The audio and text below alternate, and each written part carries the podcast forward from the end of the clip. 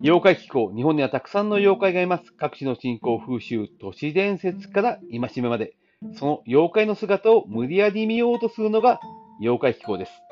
えー、10年ほど前、名古屋の、えー、名古屋市美術館で行われた、えー、葛飾北斎、えー、肉筆画展というものがありました。えー、行ってみたところ、えー、葛飾北斎、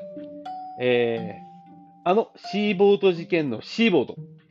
えー、彼に、えー、日本の風習や祭り、えー、ブグなどの絵を描いていました。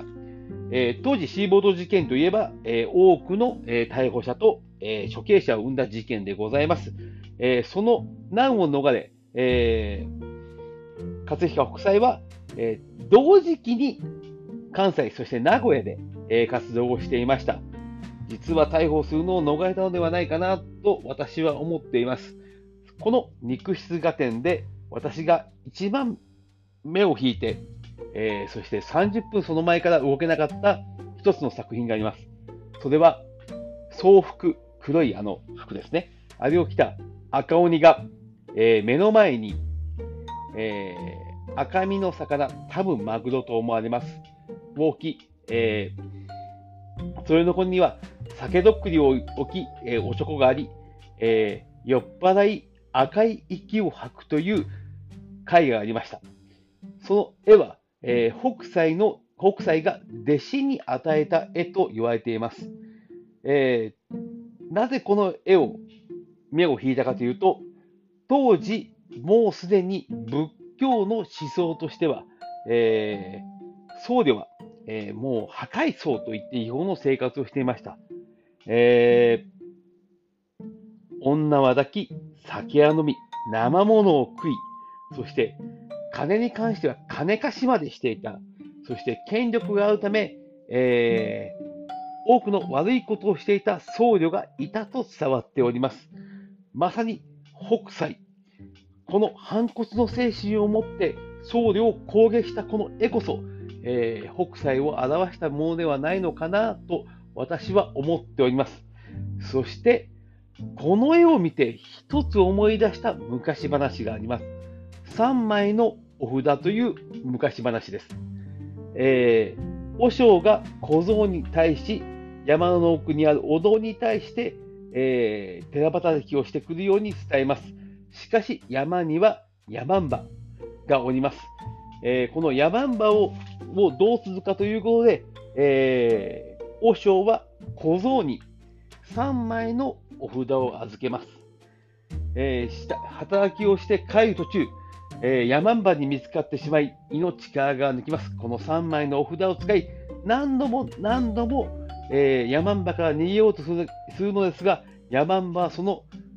えー、お札の効果を乗り越え、えー、寺へまでたどり着きます。お尚さんすいません。お尚さん助けてください。山んばに追われております。小僧が言うと、和尚は小僧を奥の部屋に、奥の部屋に、えー、隠し、自分は火鉢の上で餅を焼きながら山んばを待ちます。山んばが入ってきた、入ってくると小僧をよこせ、小僧をよこせと言います。しかし、和尚は、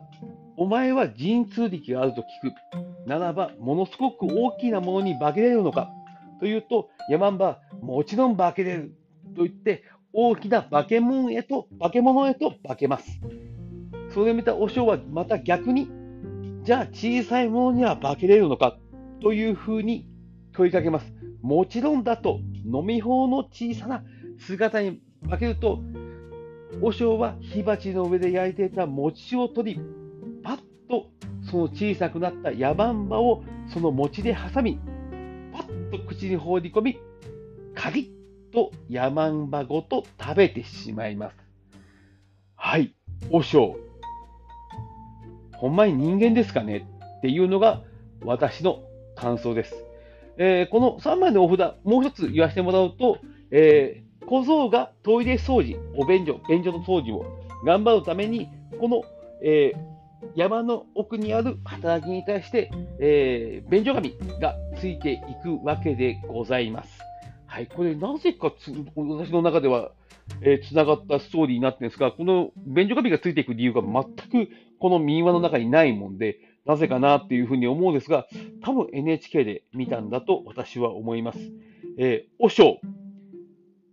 はい。食っちゃいましたね、ヤマンバを。はい。本当に和尚は人間だったのかっていうのが、この物語の肝なんじゃないかなと私は思っています。えー、人間離れして、そして、えー、江戸時代には多くの権力を持って、罪のない人たちを苦しめることがあった僧侶。これももしかすると妖怪、鬼の類だったのではないかと、えー、この昔話は伝えているのかなと私は思います。ではまた次回、妖怪の世界でお会いしましょう。